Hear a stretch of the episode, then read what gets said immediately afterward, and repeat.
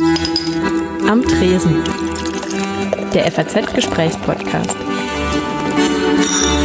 Hallo. So. Hallo. Herr Josef. Ja. Was möchten Sie trinken? Äh, haben Sie einen Tee da? Schwarztee? Tee, natürlich. Brauche ich gerade ein.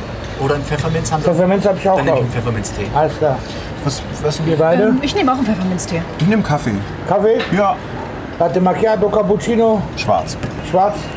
Während unser Gast Mike Josef auf sein Getränk wartet, äh, begrüßen wir Sie zum Podcast, zum Trinkhallen-Podcast der Frankfurter Allgemeinen Zeitung ähm, am Tresen. Wir sprechen heute in einem Kiosk im äh, Gallusviertel. Gegenüber ist eine Baustelle, auch typisch fürs Gallusviertel. Hier wird gerade entsteht ein neues Haus. Es wird geklappert und gehämmert. Wir, das sind Maria Wiesner, Redakteurin im Gesellschaftsressort der Frankfurter Allgemeinen Zeitung. Und Timo Steppert, Politikredakteur der FAZ. Genau, unser Gast ist Mike Josef, 35 Jahre alt, ähm, Vorsitzender der SPD in Frankfurt, SPD-Politiker und Stadtbaudezernent. Ähm, wahrscheinlich einer der schwersten und schlimmsten und anstrengendsten Job, Jobs im Moment in einer massiv wachsenden Stadt irgendwie für ähm, tja, bezahlbaren Wohnraum zu sorgen. Das ist aber auch der spannendste Job, wie ich finde. Ich sage zu meiner Frau immer, du gehst morgens aus der Tür raus und es ist wie ein Abenteuer. Du weißt nicht, was dich erwartet.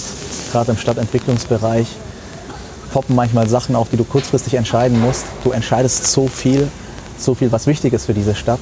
Und manchmal sitzt du abends daheim und denkst dir, unglaublich, was du an einem Tag teilweise abgearbeitet hast oder wofür du dann Entscheidungen gefällt, gefällt hast. Das ist schon sehr, sehr weitreichend. Es macht aber auch unheimlich Spaß, weil man die Ergebnisse unmittelbar sieht. Aber es stimmt, das ist nicht immer vergnügungssteuerpflichtig.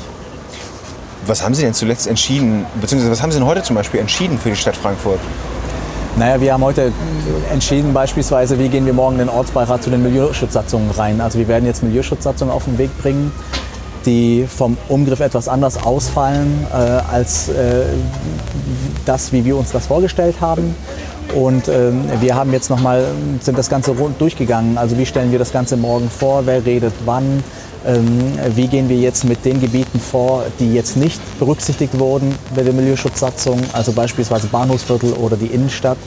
Das sind alles Debatten, die dann letztendlich zumindest Grundlagen dafür schaffen, wie wir später mal entscheiden werden. Sie äh, sind im Alter von vier Jahren nach Deutschland gekommen, äh, nach Ulm damals. Erinnern Sie sich noch daran, ähm, wie das damals war, wo Sie gewohnt haben? Also ich kann mich noch daran erinnern, wir waren wirklich, also es war 1987, äh, ich bin mit meinen Eltern von Syrien raus und äh, bin mit meiner Mutter erst in Deutschland gelandet, weil mein Vater in Italien festgehalten wurde.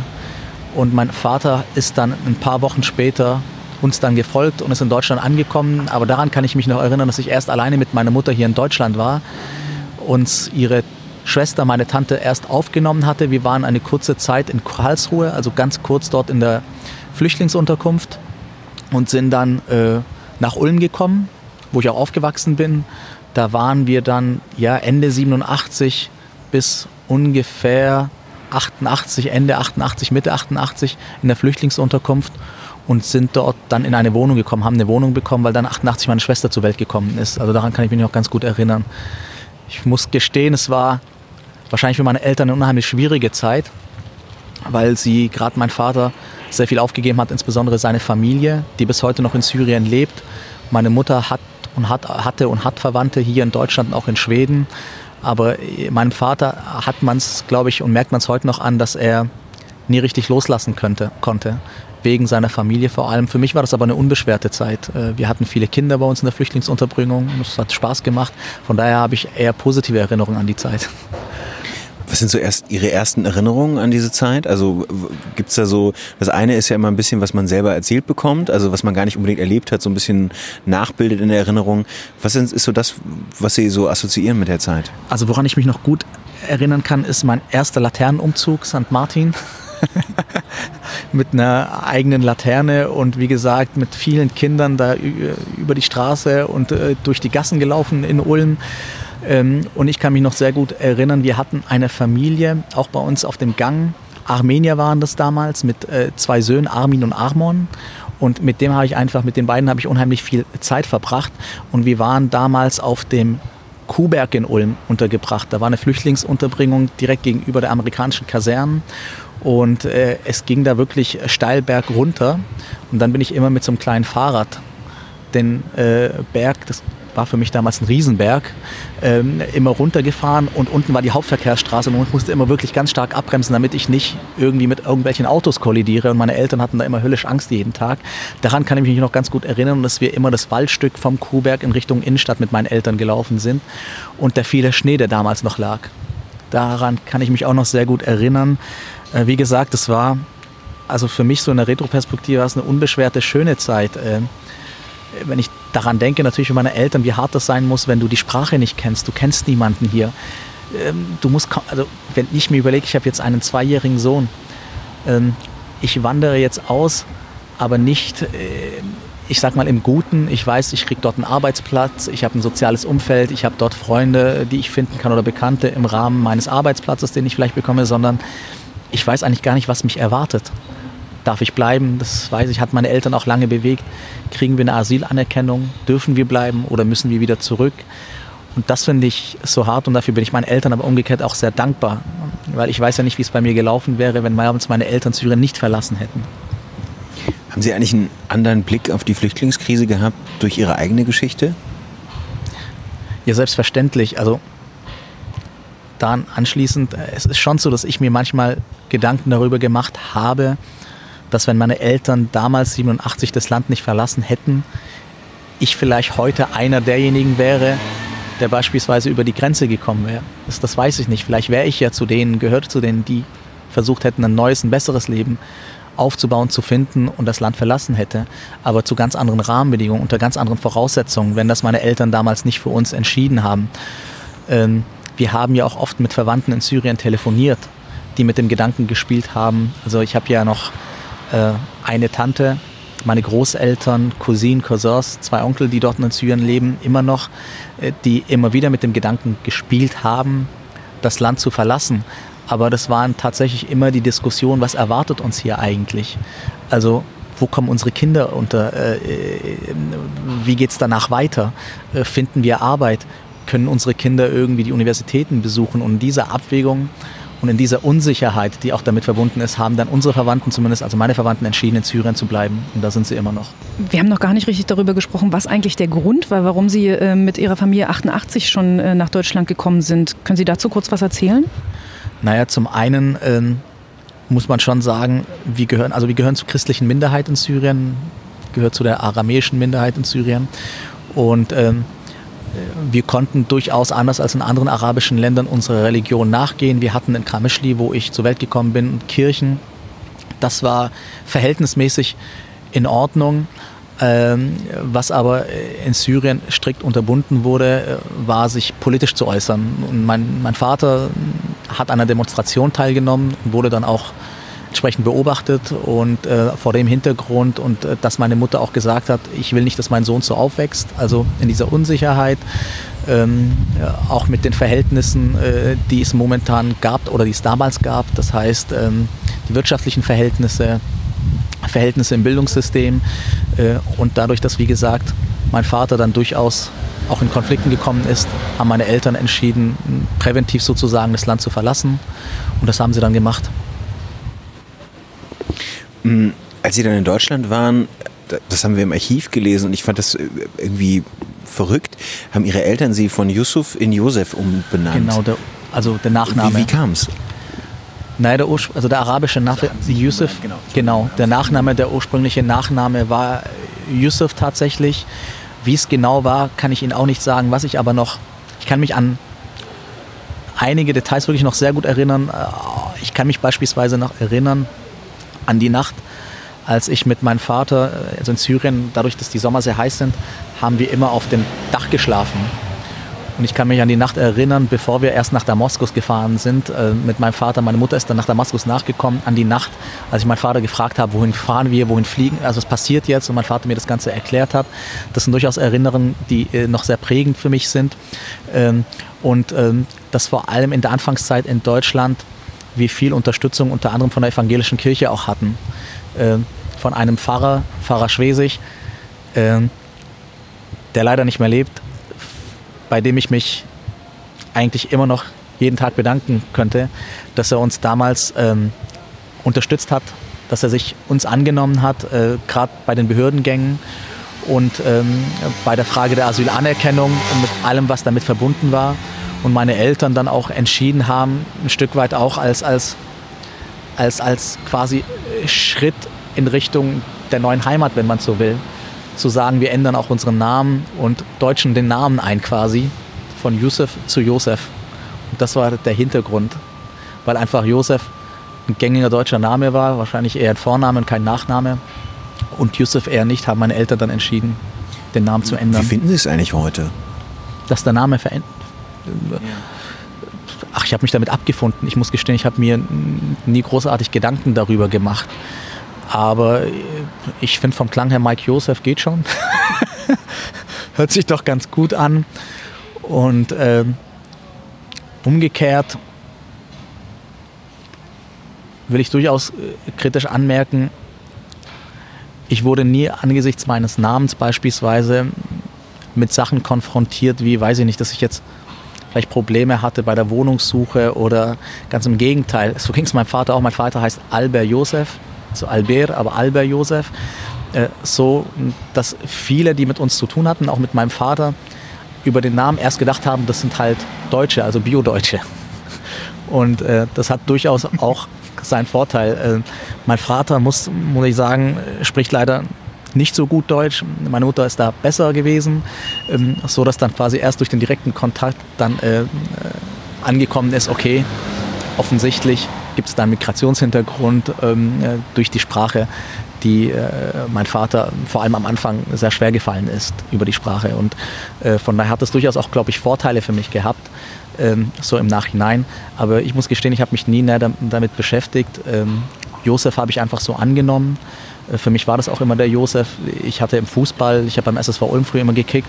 Für viele Deutsche, also gerade hier ist ja Josef tatsächlich ein klassischer Vorname. Ich bin in Ulm aufgewachsen. Ulm ist jetzt Man hat sie nicht Sepp genannt, oder? Nee, Sepp Josef tatsächlich nicht, Josef Sepp auch nicht.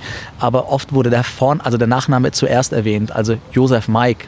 Äh, wenn man, wir standen im SV Ulm oft im Finale, war eine gute Jugendmannschaft. Und bei der Vorstellung der einzelnen Spieler war es dann immer der Josef Mike. Äh, also Mike war oft der Nachname, weil halt Josef für viele einfach ein klassischer Vorname war. Da hatte ich eher Probleme mit. Aber im Großen und Ganzen lief das schon ganz vernünftig. Aber es ist schon so, ich meine, selbst wenn ich darüber nachdenke und darüber erzähle, es ist schon für mich bemerkenswert und ich sage schon manchmal, die schönsten Geschichten und auch die krassesten Geschichten schreibt das Leben selbst, finde ich.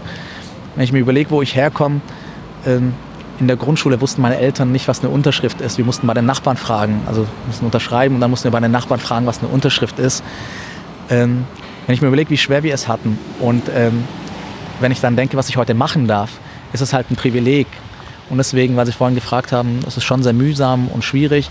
Ähm, für mich ist es äh, jeden Tag fast schon ein Wunder, dass ich das überhaupt machen darf, dass ich heute hier bin, wo ich bin, dass ich Planungsdezernent bin, dass ich Parteivorsitzender der Frankfurter SPD bin und äh, wenn wir jetzt hier zusammensitzen und über das reden, was ich eigentlich als Kind, als Jugendlicher durchgemacht habe, nicht nur im negativen Sinn, aber letztendlich die ganze Lebensgeschichte, dann, dann habe ich sehr viel Grund zur Freude, dass ich heute eigentlich in Frankfurt im geordneten Verhältnis lebe, einen Sohn habe, dem ich viel bieten kann.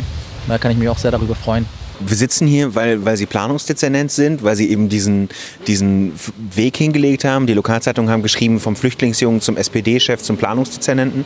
Wie ist es eigentlich heute, so ganz banal, wenn Sie dafür nochmal Zeit haben, wenn Sie auf einer Party sind und äh, geben Sie da zu erkennen, dass Sie Planungsdezernent sind und wie reagieren die Leute da? Ich meine, Wohnen ist das Thema, ja, über das gerne geredet wird, gerade in Frankfurt dass man eben nichts findet. Also ich muss gestehen, ich gebe es nicht zu erkennen, weil ich ungern in meiner Freizeit noch ständig über Politik rede und gerade über die Wohnungspolitik, weil ähm, meine bescheidene Erfahrung ist, wenn man erstmal damit anfängt, findet man kein Ende.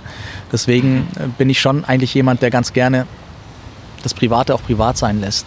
Also ich brauche, für mich ist es unheimlich wichtig, ich bin ja in Ulm aufgewachsen und für mich ist Ulm schon auch immer irgendwie noch Heimat, weil dort mein Freundeskreis ist. Äh, ich verbinde unheimlich viele schöne Erinnerungen mit Ulm und ich würde mal sagen, in Ulm kennen mich meine Freunde nicht so, wie mich hier die Menschen kennen. In Ulm bin ich halt der Mike, der beim SSV gekickt hat, der irgendwie über die Hauptschule auf die Realschule dann sein Fachabi mit Ach und Krach nachgemacht hat. Und da ist es eher so, dass die Leute eher darüber staunen, wenn man mitbekommt, wo ich heute bin. und wir manchmal dann auch über Politik reden. Ganz selten, aber das tun wir dann. Hier versuche ich es zu meiden in der Freizeit, weil ich schon ganz gern einfach auch die Freizeit als Freizeit genießen will und nicht da ständig noch über das politische Geschehen äh, rede. Zumal ähm, ich finde, wenn man dann über Politik redet, gehört auch die Ehrlichkeit dazu, zu sagen, wo ist sein eigener Standpunkt und manchmal entstehen dann Kontroversen, wo ich sage, das muss jetzt an der Stelle wirklich nicht sein. Ähm, wann haben Sie es denn das erste Mal bereut, dass Sie Wohnungsdezernent in Frankfurt geworden sind? Ich habe es gar nicht bereut, wirklich nicht. Also ich finde, das ist ein Bereich, in dem man sehr viel bewegen kann und das ist schon auch schwierig, wo die Menschen auch sehr viel Hoffnungen einstecken, also Hoffnung mit einem verbinden weil ein Dach über den Kopf, eine bezahlbare Wohnung ist letztendlich die Grundlage, um Teil einer Gesellschaft zu sein, Teil einer Gemeinde, Teil einer Kommune ähm, und auch ein Stück weit die Heimat. Also wo fängt Heimat an? Das sind die eigenen vier Wände. Wenn ich quasi mir die eigenen vier Wände nicht mehr leisten kann, wenn ich das Gefühl habe, ich werde rausgetrieben, verdrängt, dann ist meine Heimat auch in Gefahr. Und deswegen ähm, finde ich es eigentlich ganz schön, dass mich eine so große Aufgabe, es ist mir so eine große Aufgabe überhaupt zugetraut wird, über die Partei, dass ich das überhaupt machen darf. Und das mache ich, versuche ich zumindest mit, mit sehr viel Verantwortungsbewusstsein zu machen. Gleichwohl mir auch klar ist, ich, ich kann unmöglich quasi äh, all die Herausforderungen, die es im Wohnungsbau auf dem Immobilienmarkt gibt, innerhalb von kürzester Zeit beantworten. Und, äh, und auch werde ich nicht das Ganze in, in, Gänze beantworten können, weil so viel einfach Mechanismen davon abhängig sind. Also Landesgesetzgebung, Bundesgesetzgebung, die Zinssituation momentan, äh, Geld aus dem Ausland. Das sind Faktoren, die kann ich nicht beeinflussen. Ich kann nur versuchen, und da prägt mich schon meine eigene Biografie, dass hier im Gallus ich eben im Rahmen meiner. Man muss dazu sagen, gerade äh, haben wir jemanden noch bei uns, der, der telefoniert, relativ lautstark, aber wir machen einfach mal weiter. Genau so telefoniert mein Vater, wenn er mit seinen Verwandten in Syrien telefoniert. Ich habe da immer das Gefühl, er glaubt, die sind irgendwie versucht noch lauter zu schreien, weil sie jetzt in Syrien sind. Dann sage ich mal, Papa, die hören dich auch am Telefon, wenn du etwas ruhiger redest. das ist wirklich so bei vielen syrischen Familien und Verwandten, die schreien am Telefon mit den Verwandten, reden in Syrien, weil sie das Gefühl haben, die sind weit weg, jetzt müssen wir noch lauter schreien, aber äh, nur mal nebenbei. Analog dazu, dass Deutsche, wenn, wenn äh, dieses Gefühl haben, dass das Gegenüber sie eventuell nicht versteht oder nicht so gut Deutsch spricht, einfach noch lauter reden genau. und denken, das genau. damit kompensieren zu können. Aber das ist genau. natürlich Verstehen Sie, was ich sage? Genau. Nein, um auf den eigentlichen Punkt zurückzukommen. Ich versuche halt im Rahmen meiner Möglichkeiten jeden, es gibt Menschen, die sehr viel Geld haben hier in Frankfurt, die können sich eben eine teure Wohnung leisten. Aber es gibt halt auch Menschen, die angewiesen sind, dass der Staat Rahmen setzt, damit sie sich eine bezahlbare Wohnung leisten. Und das versuche ich bestmöglich zu klären und zu lösen, ähm, in der Hoffnung, dass es zumindest anerkannt wird, dass quasi die Bemühungen da sind. Ähm, wie wohnen Sie selbst? Ich wohne jetzt in Höchst, ich bin umgezogen. Ich habe vorher in Bornheim gewohnt, ähm, in einer Zwei-Zimmer-Wohnung, der ABG. Will ja kein Geheimnis draus machen. Ist da auch alles mit, genau. mit äh, rechten Dingen zugegangen, dass Sie die bekommen haben? Ich war, ich habe sie bekommen, da war ich auch noch nicht, also ich war da noch nicht Stadtverordneter. Von daher würde ich sagen, ja. Ähm, wobei ich schon auch sagen muss, als ich dann Dezernent wurde, wollte ich schon auch schnell raus aus einer ABG-Wohnung und habe auch quasi bewusst entschieden, ich kann mir jetzt keine ABG-Wohnung nehmen, weil es finde ich immer, ja, wenn man es negativ irgendwie auslegen möchte, dann gibt es auch Wege dafür und das wollte ich erst gar nicht entstehen lassen. Deswegen sind wir umgezogen und wir haben uns eine Dreizimmerwohnung jetzt in, in Höchst gekauft. Also wir haben uns was gekauft in der Tat auch und ähm, ich meine, ich verdiene als Planungsdezernent wirklich gut. Ich will mich nicht beschweren. Ich hätte nicht annähernd gedacht, dass ich irgendwann mal so viel Geld verdiene. Ich verdiene heute in einem Monat so viel, wie mein Vater in einem halben Jahr verdient hat. Ähm, ähm, das zeigt mir letztendlich, dass ich wirklich an der Stelle einfach auch mal Danke sagen muss, zufrieden sein darf mit dem, was ich heute mache. Hm, aber eben noch nicht oder nicht so viel Geld, dass wir uns jetzt, sage ich mal, eine Eigentumswohnung im Innenstadtbereich hätten leisten können. Zumal ich auch nicht weiß, wie geht es danach weiter, nach den sechs Jahren. Und wir uns was geholt haben, was auch in unserem finanziellen Rahmen leistbar war. So, und äh, Höchst ist ein schöner Stadtteil. Wir haben uns mehrfach äh, Höchst angeschaut. Ich hätte vor fünf, sechs Jahren noch nicht gedacht, dass ich irgendwann nach Höchst ziehen werde, gerade wenn man in Bornheim wohnt. Aber ich finde, das hat seinen, Charme, seinen eigenen Charme am Main, die Altstadt, der Schlossplatz. Wir haben dort Kitas, wir haben dort Schulen. Ähm, und für den Kleinen haben wir jetzt eine kleine Terrasse mit Garten, das war uns wichtig. Und so lässt sich es auch schön leben. Im Übrigen, die erste Woche, die ich in Frankfurt überhaupt verbracht hat, war, hatte, war hier im Gallus weil ich mit meinem guten Freund aus Ulm hier studiert habe. Wir waren zusammen äh, auf der Friedrich-List-Schule. Er hat sie geschafft, ich musste nochmal wechseln. Und er hat dann hier angefangen zu studieren und wir haben uns dann gemeinsam eine Wohnung gesucht und er hat im ersten Semester hier im Gallus gewohnt. Und da meinte er noch, naja, schwieriger Stadtteil, irgendwie redet jeder schlecht vom Gallus hier in Frankfurt, äh, aber komm mal rüber. Und dann war ich hier eine Woche. Es war 2003, ich kann mich noch erinnern, im Fernsehen haben wir uns dann den Beginn des Irakskrieg, Irakkriegs angeschaut. Äh, und wir haben dann in der Woche eine Wohnung im Ostend gefunden. Und zum Wintersemester sind wir dann gemeinsam ins Ostend gezogen. Aber es war wirklich meine erste Woche bei hier im Gallus. Damals war das Ostend, glaube ich, auch noch eher eine schwierige Gegend. Also jetzt steigen, glaube ich, alle nicht äh, Frankfurter aus, aber äh, also das war ja damals auch noch nicht mit EZB, was es heute hat und äh, gentrifiziert und so weiter. Das ist so. Also für uns war das auch, wir haben damals eine knapp 52, 53 Quadratmeter Wohnung. Es waren aber drei Zimmer für 620 Euro warm das war, wenn ich mir das vergleiche mit heute, also es war 2003, 2004, war das noch echt bezahlbar. Ähm, wobei wir, wir haben dort bis 2010 gewohnt. Wir haben dann schon auch gemerkt auf den Plakaten und auf den äh, äh, Werbebanner immer mehr Apartments, Immobilienunternehmen, die Werbung gemacht haben für neue Wohnungen, Wohneinheiten und damals waren das schon Wohneinheiten, Eigentumswohnungen für die damalige Zeit bei 5000 Euro, 4800 im Quadratmeter. Also wo man schon gemerkt hat, da tut sich und ändert sich gerade was. Dass es dann in der Geschwindigkeit tatsächlich passiert und dass die Immobilienpreise so stark ansteigen. Wir sind ja mittlerweile bei Neubau-Eigentumspreis im Quadratmeter von 6.100 Euro im Schnitt. Und da sind jetzt keine goldenen Wasserhähne dabei. Und wenn man mal dem gegenüberstellt, dass 43 Prozent der Frankfurter Haushaltsnettoeinkommen unter 2000 Euro liegen, dann klafft hier eine Schere auseinander, die, wie ich finde, einer Stadt auf Dauer, insbesondere was den Zusammenhalt angeht, nicht gut tut. Sondern ich glaube schon, eine Stadt wie Frankfurt ist eine Stadt, die viel Geld hat. Hier sind Menschen, die auch gut verdienen, zu Recht gut verdienen. Ich äh, gönne jedem sein Einkommen. Aber ich meine, wie gesagt, das liegt ein Stück weit auch auf, an, an meiner eigenen Lebenserfahrung, meiner Biografie. War selbst in einer Sozialwohnung. Meine Eltern konnten sich halt nicht richtig artikulieren und brauchten Unterstützung. Und es gibt halt Menschen, die brauchen mehr Unterstützung. Es gibt halt Menschen, die können sich selbst ganz gut helfen. Und die Politik muss halt die Ausgewogenheit schaffen. Also in dieser Abwägung versuchen, den Rahmen zu finden, in dem sich derjenige, der seine 10.000, 20.000 im Monat verdient, hier zurechtfindet, aber auch eben derjenige, der seine 2000 Euro findet, äh, äh, verdient, hier zurechtfindet. Wir haben nun mal die Situation, das ist mir schon auch nochmal wichtig, ähm, die Herausforderungen am Wohnungsmarkt äh, sind ja auch ein Resultat davon, dass ja auch die Einkommen in vielen Bereichen, also gerade im Dienstleistungsbereich, nicht annähernd so stark gestiegen sind wie beispielsweise in anderen Bereichen, also beispielsweise in der Industrie. Ich habe gute Freunde aus Ulm, die arbeiten bei Liebherr oder bei Deutz ähm, die verdienen dann noch gutes Geld, die, obwohl sie jetzt, sage ich mal, nur einen Hauptschulabschluss haben oder die mittlere Reife. Im verarbeitenden Gewerbe, da verdienst du noch, wenn du dann vielleicht noch mal schichtest, durchaus gutes Geld. Aber gerade Frankfurt hat auch viel Dienstleistungsangebote und Dienstleistungsbereiche, wo die Menschen eben in den letzten Jahren, teilweise inflationsbereinigt, sogar gar nicht mehr dazu verdienen. Und angesichts dessen und den steigenden Mieten, Eigentumspreise, müssen wir halt gucken, dass wir dort diesen Bereich besser beordnen als es vielleicht bisher der Fall war. Ähm, ich habe bei unseren Recherchen gelernt, dass äh, vor zehn Jahren, also ungefähr zu der Zeit, als Sie ins äh, Ostend gezogen sind zum Studium, ähm, die Planung in Frankfurt überhaupt nicht davon ausgegangen ist, dass die Stadt wachsen würde. Wie kam es denn zu dem Missverständnis? Naja, Prognosen sind ja immer schwierig, vor allem wenn sie die Zukunft tangieren. Also das ist ja immer bei Prognosen so eine Sache. Und die Prognose war halt damals, äh, Frankfurt wächst nicht, sondern wird die Bevölkerungszahl halten. Und es das heißt, äh, wir brauchen auch kein so starkes Angebot mehr an, an Wohnungen, Infrastruktur, wie es vielleicht in der Vergangenheit, also Anfang der 90er, wobei man auch sagen muss, Mitte der 90er ist man davon ausgegangen, Frankfurt wächst nicht mehr.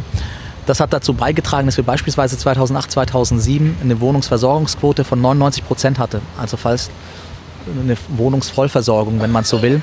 Das war auch ein Ergebnis vieler Entwicklungen, die schon in den 90er Jahren stattgefunden haben. Also Riedberg, Europaviertel, der Frankfurter Bogen in Preungesheim. Ähm, das waren die Grundlagen dafür, dass wir eigentlich 2007, 2008 fast eine Vollversorgung hatten. Und dann kam aber die Mitte der 2000er, Ende der 2000er Jahre, Anfang der 2010er, wo tatsächlich der Zuzug stark zugelegt hat. Im Übrigen nicht nur der Zuzug, sondern wir sind auch eine Stadt und das finde ich sehr positiv, die auch von sich aus heraus wächst. das hat man oft Städten gar nicht in der Soziologie gar nicht zugetraut, dass Städte, Großstädte insbesondere von sich aus wachsen, also einen Geburtenüberschuss haben. Wir haben in Frankfurt auch einen Geburtenüberschuss. Hinzu kommt eben der Zuzug. Und der Zuzug entsteht auch, und das ist ja erstmal auch erfreulich, wohin ziehen die Menschen? Die Menschen ziehen dorthin, wo es Arbeitsplätze gibt, wo es Studienplätze gibt, äh, wo sie glauben, sie können für sich und ihre Familie das beste Leben führen. Deswegen ziehen eben die Menschen nach Frankfurt. Und eine Konsequenz daraus ist eben, dass wir dieses Wachstum gestalten müssen.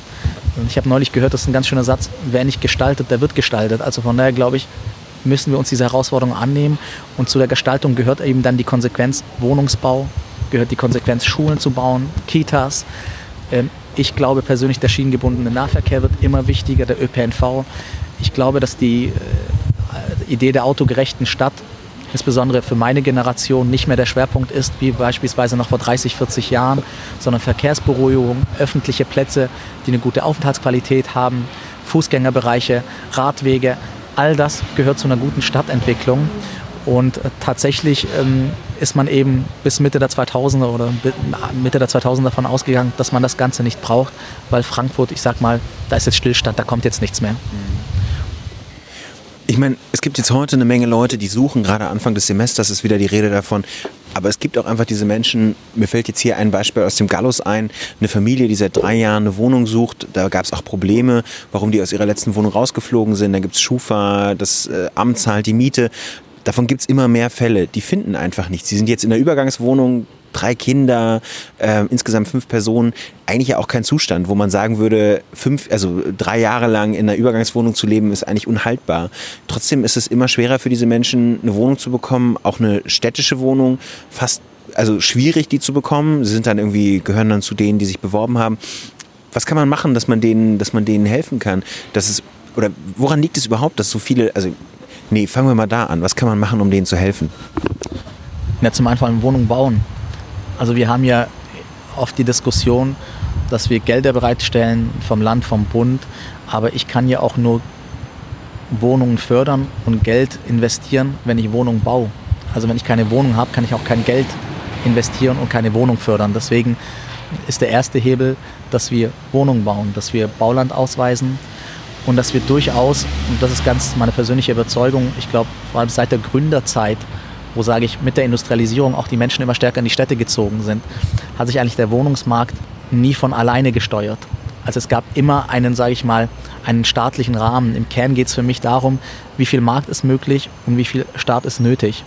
Das ist für mich eigentlich der Kern, ob es jetzt quasi in der Gründerzeit war, ob es in der Nachkriegszeit war, wo man innerhalb von kürzester Zeit sehr schnell gebaut hat oder nach der Wende ähm, wo man dann teilweise mit dem Abbau von Vorschriften einfach gesagt hat, wir brauchen jetzt Wohnraum und der Staat interveniert da. Es war immer so, dass der Staat im staatlichen Rahmen versucht hat, insbesondere die Bereiche zu lösen, die Sie gerade angesprochen haben. Weil wir heute den Fall haben, dass die Bodenpreise immer stärker steigen, dass die Baukosten steigen und durch Anlagen, durch Geld aus dem Ausland, durch die geringen Zinsen der Wohnungsmarkt nicht mehr so funktioniert, dass er quasi eine Reaktion auf den Wohnungsbedarf ist in der Stadt, also eine Reaktion auf die Nachfrage, sondern gerade der Eigentumsmarkt funktioniert eher wie ein Aktienmarkt. Also es ist eine Anlage, man kann damit Geld machen. Und es gibt ja Sie müssen ja nur einen finden, der das kauft oder der das mietet. Und Frankfurt ist eine internationale Stadt, das heißt, Sie müssen nicht nur noch den Binnenmarkt irgendwie abdecken, sondern es gibt ja aus dem ganzen Rhein-Main-Gebiet, aus der ganzen Republik, die ja europaweit bis nach Singapur, China Menschen, die nach Frankfurt zum Arbeiten kommen und die Wohnung kaufen oder mieten können. Und in diesem Markt bewegen sie sich. Deswegen müssen wir Beispielsweise, wenn wir neues Planungsrecht schaffen, sagen wir, wir wollen 30 Prozent geförderten Wohnungsbau ohne Ausnahmen.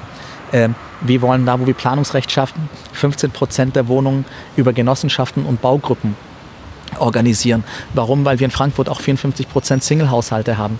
Wir haben die Menschen, die nach Frankfurt ziehen. Wenn man sich anschaut, wer zieht nach Frankfurt, sind es auch überwiegend Menschen, die 60 Jahre und älter sind, wegen der Infrastruktur, wegen der Ärzteversorgung. Die das sind die, die zurück in die Stadt ziehen. Die zurück in die Stadt ziehen, mhm. genau. Also ganz klassisch, weiß ich nicht, sie kaufen sich als Mitte 30-Jährige mit ihrer Familie, sie kriegen das zweite oder dritte Kind, kaufen sich ein Reihenhäuschen im Umland Kinder ziehen raus, sie haben ein Reihenhäuschen mit fünf, sechs Zimmern, wollen aber quasi die Kultur wieder genießen, wollen die, die Ärzteversorgung in der Nähe haben, Einkaufsmöglichkeiten, die Kultur in die städtischen Bühnen in der Nähe haben. Die Kinder sind nicht mehr da, sie ziehen zurück in die Stadt. Diese Menschen wollen nicht mehr in der Anonymität wohnen, wollen quasi mehr in gemeinschaftliche Wohngruppen. Das heißt, wir brauchen auch die Vielfalt im Wohnungsbau, nicht nur den geförderten Wohnungsbau, wir brauchen den frei finanzierten Mietwohnungsbau, die Baugruppen, die Genossenschaften.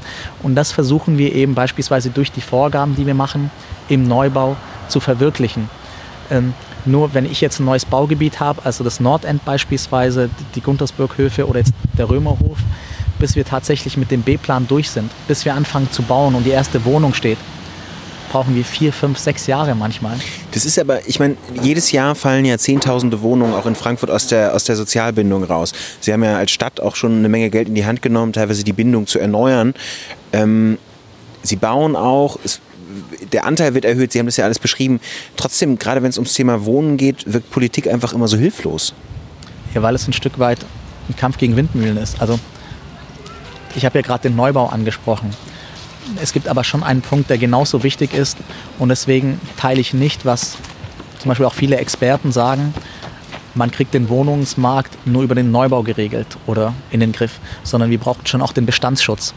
Äh, Sie hatten das berechtigterweise angesprochen. Wir haben in den letzten 30 Jahren beispielsweise 40.000 Sozialwohnungen verloren aus der Bindung. In den letzten 30 Jahren.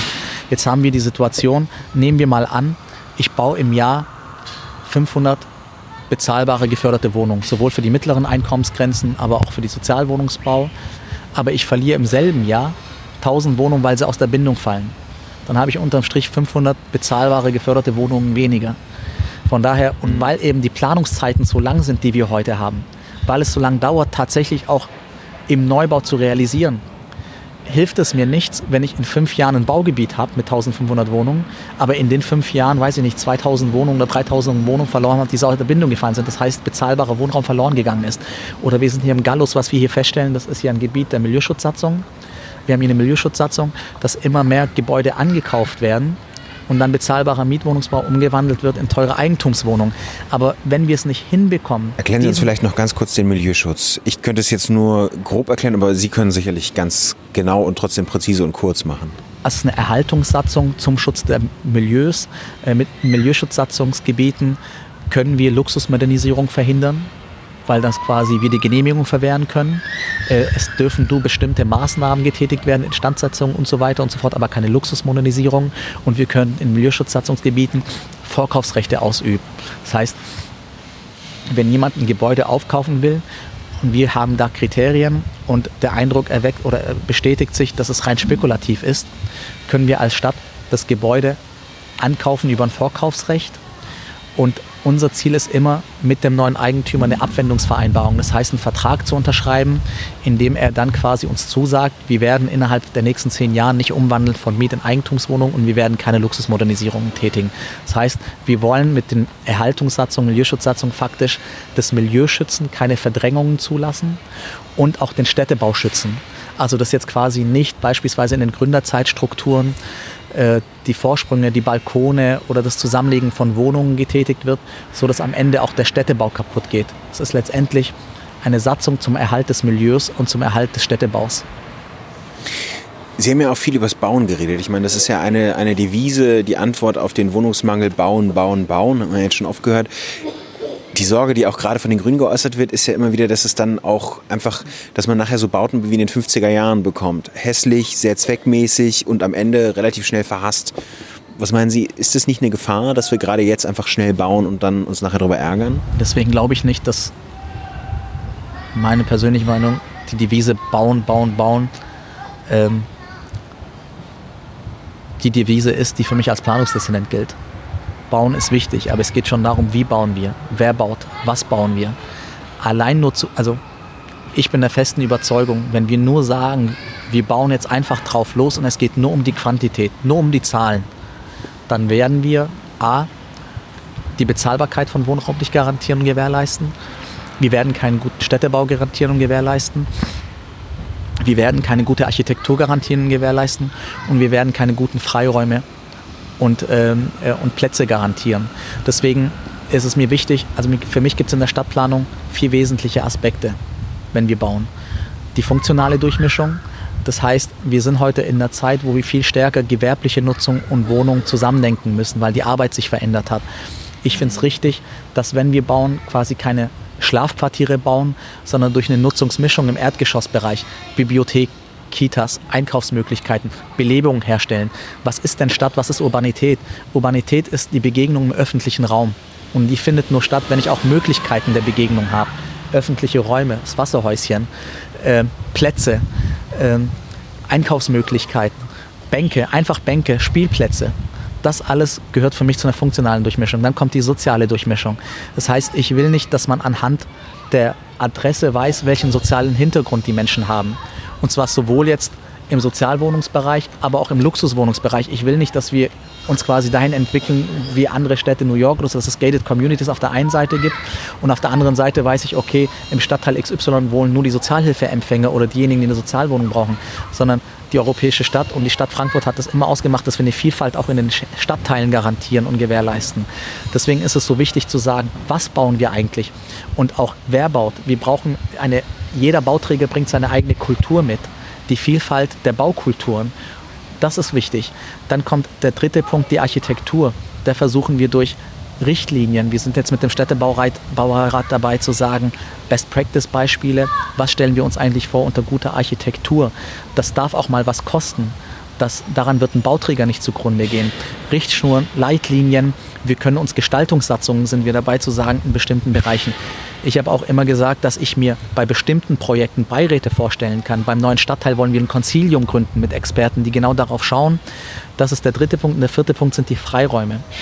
Gerade im Innenstadtbereich, im Bereich, der sehr dicht besiedelt ist, müssen wir schon auch gucken, dass wir A, überhaupt noch Freiräume bekommen. Deswegen ist es immer einfach gesagt, was ja die Grünen auch wiederum sagen, Innenentwicklung, Innenentwicklung, Innenentwicklung. Aber sie können jetzt nicht jeden Innenhof zubauen, weil gerade bei den heißen Sommer brauchen wir auch im Innenstadtbereich, der ja nur als Vergleich im Nordend 14.000 Menschen pro Quadratkilometer, im Riedberg 700, 800 Menschen pro Quadratkilometer, brauchen wir gerade im Innenstadtbereich auch grüne Oasen, Freiräume, Grünflächen. Deswegen müssen wir ein Stück weit auch, um den Bedarf abzudecken, in die Außenentwicklung zu gehen. Und das ist eben der vierte Punkt, gute Freiflächen, gute Plätze, grüne Grünplätze. Das alles gehört für mich zum Städtebau und nicht nur zu sagen, bauen, bauen, bauen. Das kostet Zeit. Die Zeit habe ich zum Teil nicht, weil dann wiederum umgekehrt die Presse sagt, Josef, diese waren es nur so viel äh, Baufertigstellungen. Das sind jetzt 100 weniger als im letzten Jahr. Was ist denn los? Äh, das ist, sage ich mal, immer der Spagat, den man irgendwie gehen muss. Auf der einen Seite, dass die Quantität stimmt, weil sonst ihre Kolleginnen und Kollegen schreiben werden, der Josef lässt es ein bisschen irgendwie laufen, da passiert ja nichts mehr, die haben jetzt 100, 200 Wohnungen weniger als im letzten Jahr. Umgekehrt aber auch sagen, das ist mir wichtig, es geht nicht nur um die Quantität, weil das, was ich ja heute entscheide, entscheide ich nicht nur für die nächsten fünf Jahre, sondern die nächsten Generationen. Aber das heißt auch, dass man in den nächsten Jahren erstmal hinnehmen muss, dass Frankfurt wie alle Großstädte in Deutschland erstmal teurer wird und dass die Leute erstmal ein bisschen mehr bezahlen müssen. Und dass es sowas wie eine Lösung wahrscheinlich sowieso nicht gibt. Also es gibt nicht die Lösung. Also es gibt nicht die Lösung. Es gibt, wie gesagt, ich glaube, wir brauchen, glaube ich, klare Vorgaben, dass wir die Mischung in allen Segmenten. Ich glaube, wir können nicht den Wohnungsbau ohne die Bodenpolitik diskutieren. Wir sagen immer, die Schwester der, der, der, der Mietenpolitik ist die Bodenpolitik. Ähm, warum ist denn Wien eine Ausnahme? Warum ist denn, gehört Wien eigentlich fast, ich war jetzt in vielen Städten, die einzige Stadt, die tatsächlich... Sie waren auch in Wien zu Besuch, um sich da anzuschauen. Besuch, genau. Da gehören die meisten Wohnungen der Stadt selber, genau. beziehungsweise städtischen Wohnungsgesellschaften. Genau, genau. Das ist ein Gemeindewohnungsbau und ähm, der Dreh- und Angelpunkt ist aber nicht der Gemeindewohnungsbau, sondern Wien hat Zugriff auf die Flächen die allermeisten Flächen, Grund und Boden gehört der Stadt Wien. Das heißt, die Stadt Wien kann die Vergabe koppeln an Miethöhen, an Städtebau und vergibt den Grund und Boden eben für 200 Euro im Quadratmeter und nicht wie hier, wo wir im Schnitt bei 1500 Euro sind. Und dadurch kann ich bezahlbaren Wohnungsbau herstellen, kann ich gute Architektur, guten Städtebau. Das heißt, wir brauchen eine vorausschauende Bodenpolitik. Die Kommune muss quasi aktive Liegenschaftspolitik betreiben und diesen Grund und Boden dann aber auch nicht meistbietend verkaufen, sondern beispielsweise nach Konzept, nach klaren Vorgaben. Ich meine, das ist doch eine absurde Situation, wenn Sie mir das erlauben. Wir haben beim geförderten Wohnungsbau, fördern wir mit ganz viel Geld dafür, dass sozialer Wohnungsbau und bezahlbarer Wohnungsbau für die mittleren Einkommen entsteht. Und über die Bundesgesetzgebung kann je, jeder Bauträger nach zehn Jahren frühzeitig zurückzahlen. Dann gibt es noch eine Nachwirkungsfrist von fünf Jahren. Dann laufen nach 15 Jahren die Bindungen aus. Dann gehen wir wieder hin mit ganz viel Steuergeldern und bitten die Bauträger uns die Wohnung wieder in die Bindung zu geben über den Belegungsankauf. Und dafür nehmen wir wieder ganz viel Geld in die Hand. Wir sind gerade in einem Stadtteil, wo wir für 500 Wohnungen 17 Millionen Euro auf den Tisch legen wollen, damit wir die Wohnung nochmal 15 Jahre in der Bindung halten können. Da ist es doch für uns als Kommune und als Steuerzahler günstiger, wenn ich über den Zugang zu Grund und Boden bezahlbaren Wohnungsbau von Anfang an herstelle, der auch nicht befristet ist, wo ich sage, die Miethöhe ist 8 Euro oder 7 Euro und zwar jetzt nicht für 10 Jahre, sondern für die nächsten 40, 50, 60 Jahre. Das ist am Ende sogar günstiger für den Steuerzahler und für die Kommune, als es sich momentan in diesem System geförderter Wohnungsbau, Ankauf von Belegungsbindungen, wo der Steuerzahler und die Kommune, der Staat unheimlich viel Geld in die Hand nimmt für einen befristeten Zeitraum. Und da sind wir eben in diesem Hamsterrad, wo wir immer versuchen, wenn es dann wieder aus der Bindung läuft, entweder anzukaufen, neu zu bauen. 15 Jahre sind in der Stadtplanung gefühlt übermorgen. Das ist relativ schnell die Zeit vergangen. Von daher, glaube ich, brauchen wir auch nochmal ein Systemdenken, ein Umdenken, wie wir bezahlbaren Wohnraum, und zwar nicht nur im sozialen Wohnungsbau, sondern auch vor allem für die mittleren Einkommen herstellen können. Und wie gesagt, es gibt nicht die Lösung in der Stadtentwicklung. Es müssen einfach so viele Puzzlestücke zusammenpassen, von der Landes- über die Bundespolitik, Kommunalpolitik, äh, um am Ende zu sagen, wir haben den Markt geordnet. Das ist, glaube ich, meine größte Herausforderung, Ordnung in den Markt zu bringen. Ähm, das wird es nicht von heute auf morgen geben. Und ja, ich glaube, die Preise werden in den nächsten Jahren steigen, in den nächsten Jahren. Ob sie so stark steigen werden wie in den letzten Jahren, weiß ich nicht. Äh, dass sie steigen werden, das glaube ich. Und ich glaube auch, dass Städte wie Frankfurt immer attraktiv sein werden für Menschen und für Zuzug. Was aber auch erstmal positiv ist. Aufgabe von Politik ist, das eben zu gestalten. Ähm, ich bin immer noch froh drum, dass wir überhaupt noch mittlere Einkommensgrenzen, dass wir Berufe in dieser Stadt haben, die sich unsere Stadt durchaus noch leisten können. Das ist in New York, Paris oder London überhaupt nicht mehr möglich. Aber heute entscheidet sich, wer in 15 Jahren sich diese Stadt noch leisten kann. Und die Weichen werden heute gestellt. Und deswegen ist es wichtig, heute die, wichtige, die, die, richtige Politik zu machen. Kommen wir ganz kurz zu einem anderen Thema, nämlich zu unseren Kurzen. Wir sind ja hier an einem Wasserhäuschen und haben, keine Angst, Sie müssen nichts trinken. Wir haben aber kurze aber Fragen. Also wenn Sie noch Lust haben, ähm, kurze gibt es natürlich drinnen auch, aber vielleicht nach dem Gespräch. ähm, so, lange, so lange haben wir ein paar kurze Fragen vorbereitet. Das sind entweder oder Fragen ähm, und Sie antworten einfach spontan ähm, mit dem ersten, was Ihnen einfällt. Gin Tonic oder Feierabendbier? Gin Tonic. Grönemeyer oder Westernhagen? Westernhagen.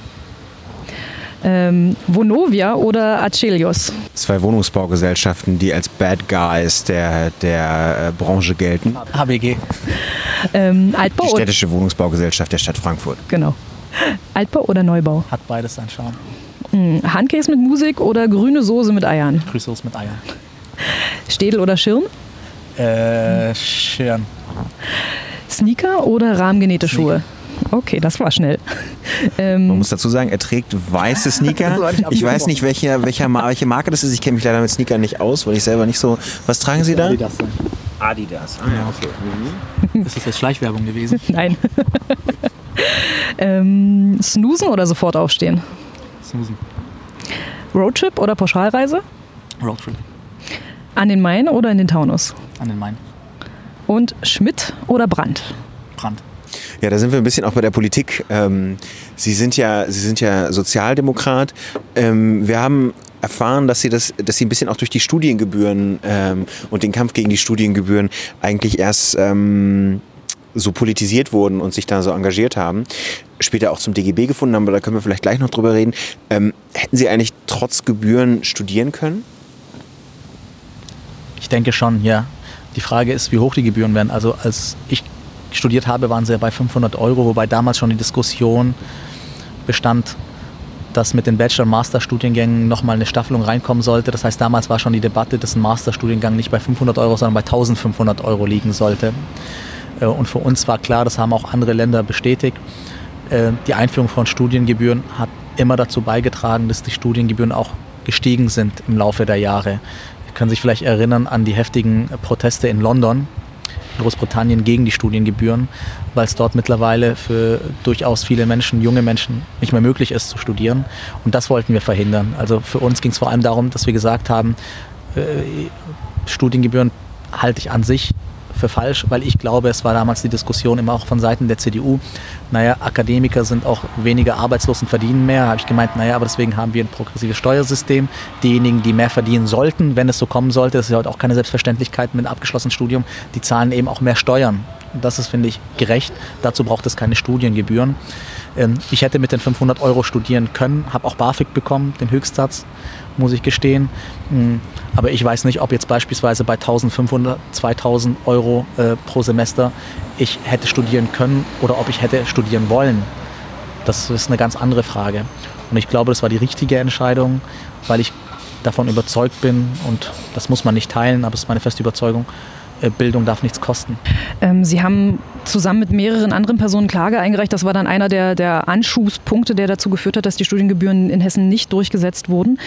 Ähm, war das so ein Schlüsselerlebnis für Sie, in die Politik zu gehen oder gab es da vorher schon äh, Situationen, wo Sie gesagt haben, das interessiert mich schon immer? Nein, das war für mich tatsächlich ein, sage ich mal, ein Aha-Effekt.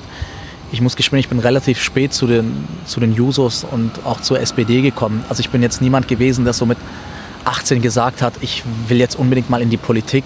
Äh, ganz im Gegenteil, ich wusste, glaube ich, bis zu meinem 20. Lebensjahr überhaupt nicht, was die Jusos sind. Ähm, ich habe immer mal Zeitung gelesen, also ich, ich muss gestehen, ich hatte durchaus viele Problemfächer in der Schule, ähm, aber in Gemeinschaftskunde, das hat mich schon immer so ein bisschen interessiert, weil ich ein bisschen Zeitung gelesen habe. Und ja, es hat mich einfach interessiert. Ich habe viel mit meinen Eltern diskutiert, gerade also vor allem über die Weltpolitik, der Nahe Osten, ähm, Situation in Syrien und von daher hat es mich immer sehr interessiert und dann hatte ich während, dem Roten, während meiner Zivildienstzeit im Roten Kreuz, beim Roten Kreuz, hatte ich mal ein Seminar eine Woche lang, wo eine Dozentin war, die mir sehr imponiert hat, die gesagt hat, nein, wenn du die Möglichkeit hast, in Frankfurt Politik zu studieren, dann mach das auch. Und dann habe ich Politik äh, studiert und bin dann, ich glaube mit 22, 23 zu den Jusos, also habe mich bei der SPD gemeldet, aber eher vor dem Hintergrund, weil damals unser Dozent gesagt hat, naja, studiert alle Politologie, guckt doch mal, dass ihr neben dem Studium noch was macht, engagiert euch. Dann habe ich mir naja, Politologie, gehst halt in die Politik, äh, veränderst die Welt, naiv, wie man vielleicht mit Anfang 20 ist. Und dann war damals so für mich in der rot-grünen Bundesregierung noch mit Gerhard Schröder, war für mich so klar, okay, SPD, Grüne, ähm, wobei ich das habe ich noch niemandem verraten, das mache ich jetzt ganz exklusiv, 2002 noch Edmund Stoiber gewählt habe. Sie haben Edmund Stoiber gewählt? 2002, das habe ich wirklich noch niemandem verraten. Das liegt einfach daran, dass ähm, wir, als wir in Deutschland ankamen, in Ulm, ich habe es ja erzählt, viel von der evangelischen Kirche, durchaus auch von der Gemeinde vor Ort, ähm, von, von Menschen, die ähm, auch bei der CDU waren. Damals Erwin Teufel, Ministerpräsident von Baden-Württemberg. Meine Eltern kannten nichts anderes, kannten nur Helmut Kohl. Ähm, wir wurden in Deutschland gut aufgenommen und deswegen ähm, ich damals, wie gesagt, eher unpolitisch äh, mit meinen Eltern dann ins Waldlokal meine Eltern gefragt habe, was wählt ihr? Und ich dazu gekommen bin, dass quasi bei meiner ersten Bundestagswahl 2002 ich CDU-CSU gewählt habe. Äh, das mal vielleicht als Randthema. Das kann man gerne auch wieder rausschneiden. Ach nein, nein, nein, alles gut, alles gut. Ich aber dann 2000, tatsächlich 2005 so einem rot-grünen Spektrum dafür entschieden habe, in die SPD zu gehen, weil ich gesagt habe, alle nörgeln über Schröder und die SPD, ich will jetzt wirklich selbst was verändern, bin dann in die SPD gegangen, aber mit den Studiengebühren und das wollte ich eigentlich sagen, ich gemerkt habe, wenn man eine klare Haltung hat, eine klare Linie, wenn man Menschen hat, die einen unterstützen, Bündnispartner, Mehrheiten schafft und sich auch nicht abbringen lässt davon, auch wenn es mal Widerstand gibt, dass man tatsächlich was bewegen kann. Und das hat mich dann letztendlich auch motiviert, weiterzumachen mit der Politik über die Jusos, Jusos Bundes, Juso Bundesvorstand, Hochschulgruppen, Stadtverordneter und so weiter und so fort. Es war tatsächlich ein Aha-Effekt, weil für mich eigentlich eher klar war, ich gehe jetzt ein Jahr in den AStA und dann studiere ich weiter und äh, für mich war eigentlich nie eine Option, in die Politik zu gehen. Aber gerade mit den Studiengebühren, viele Rückmeldungen von Eltern und Großeltern, die gesagt haben, wir finden es toll, dass sie sich engagieren. Wir hätten damals nicht studieren können, hätte es das BAföG beispielsweise nicht gegeben. Das heißt, muss man sagen, es ist schon schön und cool zu sehen, dass man wirklich unmittelbar dazu beiträgt, dass sich Menschen in ihrer Lebenssituation dadurch verbessern, dass sie sagen, du ermöglichst mir was. Und dass diese Resonanz auch vorhanden war, das hat mich am Ende motiviert, weiterzumachen und äh, dran zu bleiben. Das ist schon. Das war die Studiengebühren waren wirklich der Knackpunkt. Ähm, die Entscheidung in die SPD zu gehen war dann auch von ziemlichem Erfolg gekrönt. Sie sind mit nur 30 Jahren Vorsitzender der Frankfurter SPD geworden und ein Jahr später, 2014, mit fast äh, 97 Prozent im Amt bestätigt worden. Was genau machen Sie richtig? Ach naja, ich meine, das müsste ich ja jetzt die anderen fragen, weil die wählen mich ja. Äh, Von Und daher, natürlich auch noch bescheiden, ne? Nein, was heißt bescheiden? Ich finde, ich meine, es ist, ich wollte als, als Jugendlicher immer mal Fußballer werden. Also für mich gab es gar keine andere Option. Ich wollte unbedingt Fußballer werden, habe auch gedacht, das wird, das wird funktionieren. Aber was ich damit sagen wollte, ist ja ähnlich wie in der Politik. Man ist ja nur ein Stück weit oder nur marginal ähm, am Ende auch entscheidend dafür, ob es funktioniert oder nicht. Also man ist einfach von vielen Komponenten abhängig, die man nicht wirklich beeinflussen kann. Ähm, und deswegen glaube ich, äh, Politik ist etwas, was, auf, was zeitlich begrenzt ist, was unheimlich schön ist, was ich gerne mitnehme. Aber mh, die Bescheidenheit würde ich jetzt nicht als Bestand, sondern ich glaube, es ist einfach ein realistischer Blick darauf zu sagen, ich kann es jetzt nicht so planen, wie wenn ich jetzt einem normalen Job nachgehen werde, sondern ich mache hier einen Job, das ist die Politik, ich versuche das bestmöglich zu machen und am Ende bewerten andere darüber, ob das gut oder schlecht ist. Ähm, Und dafür stelle ich mich halt in der Partei alle zwei Jahre zur Wiederwahl oder auch nicht und eben als Planungsdezernent mit meiner Partei alle fünf Jahre. Deswegen muss ich sagen, habe ich schon Probleme auch mit Leuten, die so tun. Ich bin so der große Hengst. Also ähm, ähm, es geht ja auch nicht um die Person Mike Josef, sondern ich bin Planungsdezernent. Die Menschen sehen in erster Linie das Amt, das bewerten sie oder sehen den Parteivorsitzenden, lesen der Zeitung über mich, aber kennen ja die Person Mike Josef überhaupt nicht. Ähm, meine Freunde kennen mich, meine Frau kennt mich und das, was ich mache, ist letztendlich ein Job, den ich versuche gut zu machen, wo ich aber eben weiß, dass das in der Regel zeitlich begrenzt ist. Menschen, die wirklich ein halbes Leben lang Politik machen dürfen, sind, wie ich finde, privilegiert, weil es keine Selbstverständlichkeit ist. Von daher ist es ein Stück weit Demut auch gegenüber dem Job. Warum ich, also wie gesagt, ich versuche meine Linie zu halten, eine klare Haltung zu formulieren, auch wenn sie nicht immer geteilt wird. Und ich versuche zumindest auch offen mit den Sachen umzugehen. Also deutlich zu machen, was ich gerne machen wollen würde, wo die Grenzen dessen sind, was möglich ist. Und äh, das müssen dann die Menschen bewerten, ob das ausreicht in meinem Handeln. Und bisher ist es ganz gut gelaufen. Ich hoffe, es geht weiterhin noch gut. Und bei allem, das vermisse ich ein Stück weit auch bei mir in der Partei, man muss auch Spaß dabei haben. Also man macht das auch nicht, man darf sich nicht bitter ernst nehmen bei allem. Kritik gehört dazu. Man muss mal auch über sich selbst lachen können. Und man, ich meine, das ist wirklich, das ist ein Privileg, es macht Spaß, man lernt so viele Menschen kennen, so viele neue Situationen. Man kriegt auch so viel positive Resonanz, man kann so viel bewegen, man kann später seinen Kindern erzählen, schaut mal, daran habe ich mitgewirkt man muss auch ein Stück weit Freude, Spaß haben äh, bei dem, was man macht und auch Freude annehmen. Äh, das finde ich schon auch wichtig. Nachdem Sie ja relativ spät erst so zur Politik gekommen sind, ist es ja schon so, wir haben ja, das vorhin ist es angeklungen, Sie waren dann Organisationssekretär beim DGB, was schon mal würde ich jetzt sagen, ungewöhnlich ist. Sie kommen ja eigentlich aus der, aus der Politikwissenschaftsrichtung, sind dann dahin gekommen und von da aus dann wiederum ähm, zum SPD-Vorsitzenden in Frankfurt geworden, zum Planungsdezernenten. Ich weiß nicht, aber wenn wir darüber reden, welche Probleme die SPD hat, ähm, geht es ja manchmal darum, dass es auch so ein bisschen so ein Funktionärsproblem ist. Also einerseits stehen sie zwar für diesen Bildungsaufsteiger, aber andererseits sind sie auch der klassische SPD-Funktionär, oder? Also ich meine, dass sie eine Funktion haben, ist klar, aber ich meine, dass sie sich über Jusos, DGB und so weiter Schritt für Schritt hochgearbeitet haben. Na, es ist in der Tat richtig, dass ich glaube, einer Partei tut es nie gut, wenn sie sich eigentlich mehr oder weniger immer nur selbst reproduziert, also quasi in ihrem Milieu bleibt und aus ihrem Milieu letztendlich auch die Mandatsträger und Amtsträger reproduziert. Das, das halt, das ist absolut, nee, das ist richtig. Ich finde, ähm, das meine ich ja auch, man muss auch, also die Resultate, die wir haben, kommen ja auch von irgendwoher. Und ich finde, man bin kein Fan davon, das jetzt irgendwie schön zu reden, sondern man muss auch kritisch damit umgehen.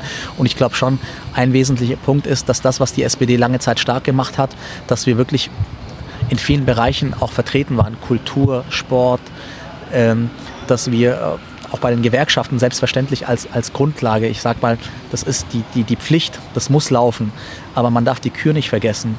Und wir waren eben lange Zeit in verschiedensten, im Bildungsbereich, im Wissenschaftsbereich, im Kulturbereich, im Sportbereich mit Leuten aktiv, die sogar nicht unbedingt Mitglied waren, aber die das gut fanden, was wir machen. Äh, und auch wenn ich, wenn man so will, ich war selbst Angestellter, ich finde, das ist schon ganz gut, als Politiker und auch als junger Politiker mal zu erleben, wie es ist, selbst mal einen Chef gehabt zu haben. Also quasi als Angestellter auch ähm, sich rechtfertigen zu müssen und ähm, durchaus auch außerhalb der Politik einfach das umzusetzen, was dein Chef dir mitgibt. Das tut schon auch ganz gut. Ähm, aber ich glaube, es, es tut auch ganz gut, außerhalb der Partei sich mal zu reflektieren. Deswegen habe ich, was ich vorhin gesagt habe, dass ich Freunde habe, Bekannte habe, die außerhalb dieses ganzen Spektrums, also der Politik sind, die auch nicht SPD-Mitglieder sind, sich mit denen auseinanderzusetzen, sie mal zu fragen, sag mal, wie seht ihr das? Ich finde, manchmal ist so ein Blick von außen von einem in Anführungsstrichen politischen Laien für mich viel, viel hilfreicher als mit Leuten, die seit Jahrzehnten nichts anderes machen als die, als die Parteiarbeit in diesem Apparat. Die Kunst ist ja nicht, also ich sage mal, Roosevelt war jemand, der viel Geld hatte, hat aber ein Gefühl für, dafür gehabt, wie es ist, mit wenig Geld im Leben umgehen zu müssen. Wie ist die Situation der Arbeitnehmerinnen und Arbeitnehmer? Die Kunst ist ja zu sagen, sich so weit zu reflektieren, dass man weiß, dass sein Blick auf die Welt oder mein Blick auf die Welt nur ein ganz kleines Bild von vielem ist. Und die Kunst ist es, über sein eigenes Mikrokosmos hier hinauszuschauen und mit Menschen ins Gespräch zu kommen, auch die andere Position zumindest nachvollziehen zu können, um daraus eine Gesamtstrategie zu bilden. Das ist mir schon immer wichtig, dass quasi die Arbeit außerhalb der Partei fast wichtiger war. Das war, ist, das war auch immer die Linie der SPD, diese Doppelstrategie, die parlamentarische, aber die außerparlamentarische Arbeit auch mitzumachen. Bei den Studiengebühren, die Studentenbewegung, ähm, die Gewerkschaften waren dabei, die Elternvertreter waren dabei, es werden Lehrerinnen und Lehrer dabei, die Universitäten waren dabei. Das heißt, die Politik ist immer nur so stark, wie letztendlich auch die Bewegung außerhalb der Parlamente ist. Und das hat die SPD in den letzten Jahren leider nicht geschafft. Wenn Sie so möchten, ja, ich war beim DGB, ich war bei den Jusos, aber ich glaube, für mich ist es wichtig, mich so weit zu reflektieren, dass, dass, dass das quasi nur ein ganz kleiner Ausschnitt ist äh, eines Gesamtbildes. Und wer glaubt, dass dieser kleine Ausschnitt das große Ganze ist, der irrt halt. Ich dachte gerade nicht Teil des Problems, sondern Teil der Lösung. Aber ähm, es gibt ja, ja. F äh, vielleicht noch ein anderes. Äh, ein, ein, Sie sagten gerade schon äh, bescheiden noch nicht so viele Komplimente. Ein Kompliment, was wir aber noch gefunden haben ähm, zur Berichterstattung über Sie aus der Konkurrenzpresse, ähm, war, dass Sie einmal als Hessens Obama bezeichnet wurden. Wie fanden Sie das? Das fand ich äh, ging ein bisschen zu weit. also ich glaube, das war irgendwie das syrische Obama aus Hessen oder so. Ähm, ich meine, alle auf die Überschrift zu kommen, ist schon cool. Äh, der syrische Obama aus Hessen. Aber ähm, ich bin jetzt echt nicht lang dabei und ähm, es waren auch viele Vorschusslaubeeren, das ist mir schon klar, die da mit mir verbunden worden sind. Aber äh, was mir auch wichtig war, auch im Wahlkampf, ich finde, wir haben jetzt auch als SPD gerade in Frankfurt in den zwei Jahren Magistratsbeteiligung wirklich eine gute Arbeit geleistet. Wir gehen aber teilweise sehr zurückhaltend mit unseren Erfolgen um. Was ich festgestellt habe, ist, es fehlt in der Partei auch an Selbstbewusstsein. Und das war mir wichtig zu verkörpern, zu sagen, steht für das. Also wenn du eine Linie und eine Haltung hast, wenn du noch nicht mal selbst daran glaubst, wie willst du denn andere davon überzeugen? Also steht doch zu dem, wo wir herkommen, was wir sind und was wir wollen. Wir müssen natürlich formulieren, was wir wollen, sehr konkret. Aber dieses Selbstbewusstsein auch zu verkörpern. Und ich glaube, Inhalte sind wichtig, aber natürlich geht es auch um Menschen, um Personal, um Menschen, die was vertreten, was verkörpern. Und da war es mir wichtig zu sagen, es gibt durchaus auch so einen Generationswechsel in der Frankfurter SPD, dass es dann so weit weg oder so weit äh, ging, dass man gesagt, äh, dass dann die Überschrift der, der syrische Obama aus Hessen, das äh, hat mir geschmeichelt. Ich meine, wir sind alle eitel. Aber es ging dann doch ein Stück weit, finde ich, zu weit. Nichtsdestotrotz habe ich mich auch nicht dagegen gewehrt. In diesen ganzen hymnischen, in diesen ganzen hymnischen Porträts, die es über sie gab, war auch an ein, zwei Stellen so ein bisschen die Sorge, dass sie natürlich jetzt auch wahnsinnig viele Ämter haben, irgendwie einen schwierigen Job und so weiter. Wie ist es eigentlich, um mal vielleicht zum Schluss nochmal auf das Private zu kommen? Sie hatten ja erzählt, Sie haben einen zweijährigen Sohn, sind nach Höchst gezogen. Ist eigentlich Politik so mit Familie vereinbar? Zum Teil nur. Also ich würde jetzt lügen, wenn ich einfach nur Ja sagen würde. Es ist schon so, dass meine Frau unheimlich viel mitmacht. Also wenn sie eigentlich den ganzen Tag unterwegs sind, Wochenendtermine haben, dann brauchen sie schon jemanden an der Seite, der das akzeptiert, der das mitmacht und wo es ein Stück weit auch ein Geben und Nehmen gibt. Also was ich umgekehrt aber wiederum mache, ähm, wenn ich dann mal Freizeit habe, in der Regel ist es dann Freizeit, die ich mit der Familie verbringe, mit den Schwiegereltern und mit dem Kleinen. Es ist eigentlich anders als meiner Studienzeit, kommt es gar nicht mehr vor, dass ich sage, ich gehe mal abends einfach so mal ein, was, ein trinken oder das mache ich auch noch, aber wirklich ganz, ganz selten. Oder dann nehme ich mir ein paar Tage und fahre nach Ulm zu meinen Freunden und schalte komplett ab. Aber es ist nur begrenzt möglich und ja, man vermisst auch etwas. Also man vermisst auch, wenn man mal irgendwie samstags einfach nur morgens aufsteht, chillt, relaxt, Kaffee trinkt und den Morgen mit dem, mit dem Kleinen, mit der Frau verbringt. Oder wenn am Sonntag sich die Familie trifft und man vielleicht nicht dabei sein kann, das vermisst man schon. Aber A, ich habe es mir selbst ausgesucht und man kriegt ja auch sehr viel zurück. Also das, was ich erleben darf in, mein, in meiner Position als Planungsdezernent, das will ich nie missen. Und ich kann das nur wiederholen, das ist ein Privileg, das überhaupt mitmachen zu dürfen. Weil da, wo ich herkomme, also ich war ja auf der Hauptschule, auf der Realschule, auf der Realschule wollte man mich zurückschulen, auf, der Haupt, auf die Hauptschule. Ich wusste nach dem Schulabschluss nicht, wie es weitergeht, weil ich keinen Ausbildungsplatz gefunden hatte. Also ich war, und irgendwann mal hat es Klick bei mir gemacht und habe gemeint, es muss sich jetzt was ändern. Und dass ich heute quasi in der Situation bin, das lässt mich aber auch immer erden. Also deswegen würde ich nie abheben, weil ich weiß, wie es halt auch vorher war. Und was, war der, was war denn der Klickmoment, den Sie gerade genannt hatten? Der, es war wirklich, das war 2001. Da war ich für ein paar Wochen auch in Syrien bei meinen Verwandten, weil ich nach dem einen Jahr auf dem Berufskolleg auf der Friedrich-List-Schule äh, nicht so ganz klar war, wie geht es eigentlich weiter. Also mit der Ausbildung war es schwierig. Ich hatte mich damals unter anderem als Fachkraft für Lagerwirtschaft beworben, hatte auch ein Vorstellungsgespräch, das hat dann nicht funktioniert. Und irgendwie hat nichts funktioniert und ich dann gemerkt habe, wenn du willst, dass sich Türen öffnen, dann musst du jetzt auch was dafür tun. Dann habe ich mich in Neulm auf der Fachoberschule, bei der Fachoberschule in Neulm angemeldet, die eigentlich Bayern viel härter war als das Berufskolleg in Baden-Württemberg. Und in Syrien viele Gespräche dann auch mit Verwandten, mit meinem Onkel, der gesagt hat, heute setzt du wiederum die Weichen für dein Leben. Also wenn du heute die falschen Weichen stellst, dann kann es auch nicht so gut ausgehen. Und das ist deine alleinige Entscheidung. Und dann kam ich wirklich zurück, habe mich hingesetzt, habe mich engagiert, habe gelernt und habe meinen Abschluss gemacht. Und das Schöne war immer, ich habe dann irgendwann mal selbst gemerkt, es hat sich immer die nächste Tür geöffnet. Ich konnte dann studieren, war dann an der Fachhochschule, soziale Arbeit studiert. Nach dem Vordiplom konnte ich an die Uni Politik studieren. Es hat sich immer eine neue Tür geöffnet und das hat mich wiederum motiviert. Es gibt, es gibt nichts Schlimmeres, das ist meine ganz persönliche Erfahrung, wenn man das Gefühl hat, man steht vor einer Sackgasse und es geht nicht mehr weiter. Das war so, da hat es wirklich Klick gemacht. Nach dem Jahr 2001, wo ich dann Wochen in Syrien war, mehrere Wochen mit Verwandten geredet habe, zurückkam, gemerkt habe, ich muss jetzt einen Bruch vollziehen äh, und mich wirklich hinsetzen, mich lernen, für mich entscheiden, wo ich hin will und dann nach und nach auch der Entschluss gereift ist, okay, ich will Politik studieren, das macht mir Spaß. In Hessen geht es nach dem Vordiplom, dass ich dann auf die Uni wechsle und ähm, habe es dann auch mehr oder weniger durchgezogen. Geduld hat eine Rolle gespielt, ähm, Leistung, aber vor das heißt, allem ganz kurz vor Diplom, Sie sind mit einer Fachhochschulreife äh, nach Hessen gekommen, haben erst soziale Arbeit studiert und dann zur Politikwissenschaft sind Sie gewechselt. Genau, ja? Ich hatte ja nicht die allgemeine Hochschulreife, sondern nur die Fachhochschulreife und konnte nicht direkt an die Uni und habe dann gesehen, ich wollte eigentlich immer nach München, aber habe dann gesehen, in Hessen geht es nach zwei Semestern relativ flott. Ähm, Frankfurt hatte damals schon ein besseres Image, aber noch nicht das Image, das es heute, glaube ich, hatte. Also Freunde, Familie gesagt, naja, willst du wirklich nach Frankfurt, doch nicht nach München? Aber ganz im Gegenteil, ich habe es nie bereut. Ich habe mich vom ersten Tag an gut aufgehoben gefühlt hier in Frankfurt. Ich finde es positiv in Frankfurt, man fühlt sich nie wirklich fremd. Also das ist, man ist irgendwie relativ schnell dabei in dieser Stadt und dann geht es halt los. Und ja genau, dann habe ich soziale Arbeit studiert an der FH, mein Vordiplom gemacht, Politologie studiert, beendet, Stadtverordneter geworden, Parteivorsitzender und Planungsdezernent. Und ähm, ja, da bin ich sehr dankbar für. Es gab auch immer Leute, die an mich geglaubt haben. An der einen oder anderen Ecke im Leben hatte ich auch Glück. Das gehört auch dazu. Und jetzt gucken wir mal, wie es weitergeht. Und heute sitzen Sie hier mit uns. Genau. Vielen Dank.